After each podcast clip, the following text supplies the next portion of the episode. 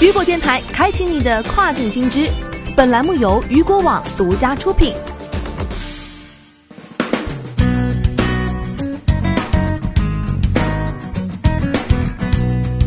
Hello，大家好，欢迎大家收听这个时段的跨境风云。接下来将带您一起来了解到的是，美国发钱，欧洲订单潮已爆发，中国外贸即将回春吗？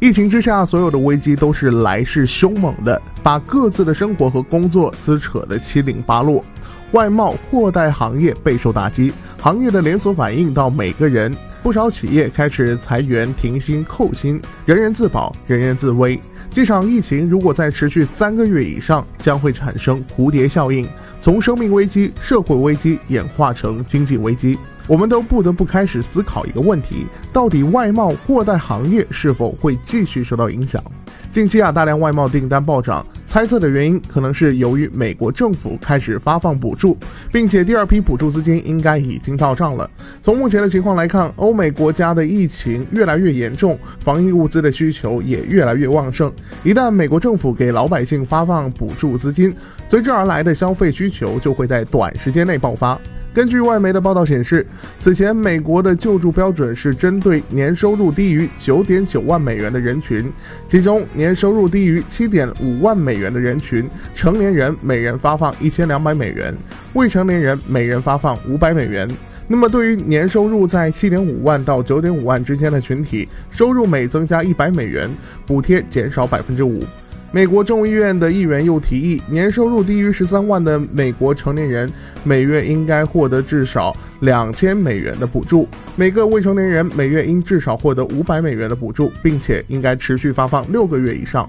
那么，根据数据显示，目前海外订单不止抗疫医疗物资出口，包括室内建设娱乐、母婴玩具、宠物用品等出口企业订单均出现了激增，甚至部分订单已经排到了三个月后。出口转内需转品类，还是趁机会抓住海外电商发展的机遇期。借着新的形势变化，国内许多外贸中小企业开始了自救与转型。一位批发宠物用品外贸出口的企业表示，因为疫情，在欧美等国家，大家都集中待在了家里，跟宠物待的时间大大增加，宠物用品需求量也大大的增加。所以啊，当时我们及时调整战略，在第一时间与国外买家联系沟通，商讨出利于双方的方案进行合作。实际上，宠物用品成本较低，并且猫树模型都属于宅经济品类，估计这类商品会越来越火。毕竟国外没有中国强大的动员力，疫情还将持续相当长的时间，我们也算是赶上了风口。目前公司也已经及时止损了。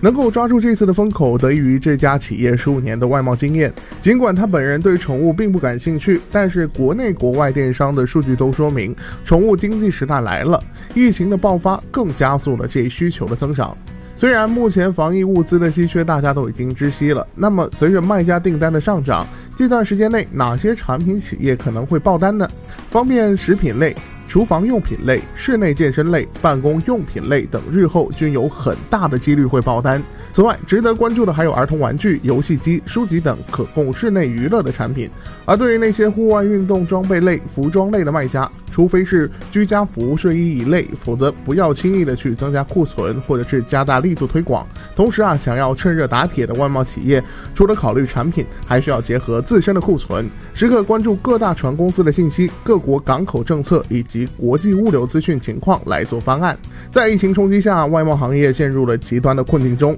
但是有企业却能以最快的速度做出改变，在危机中把握住机遇。希望大家也借助数字化与互联网技术。甚至啊，及时转变企业的经营方向，尽全力来保存实力越冬。好的，以上就是这个时段雨果电台为您梳理到最新一期的跨境风云。想要了解更多跨境电商资讯，您还可以持续关注到雨果 App 推送的最新消息。我是大熊，我们下个时段见，拜拜。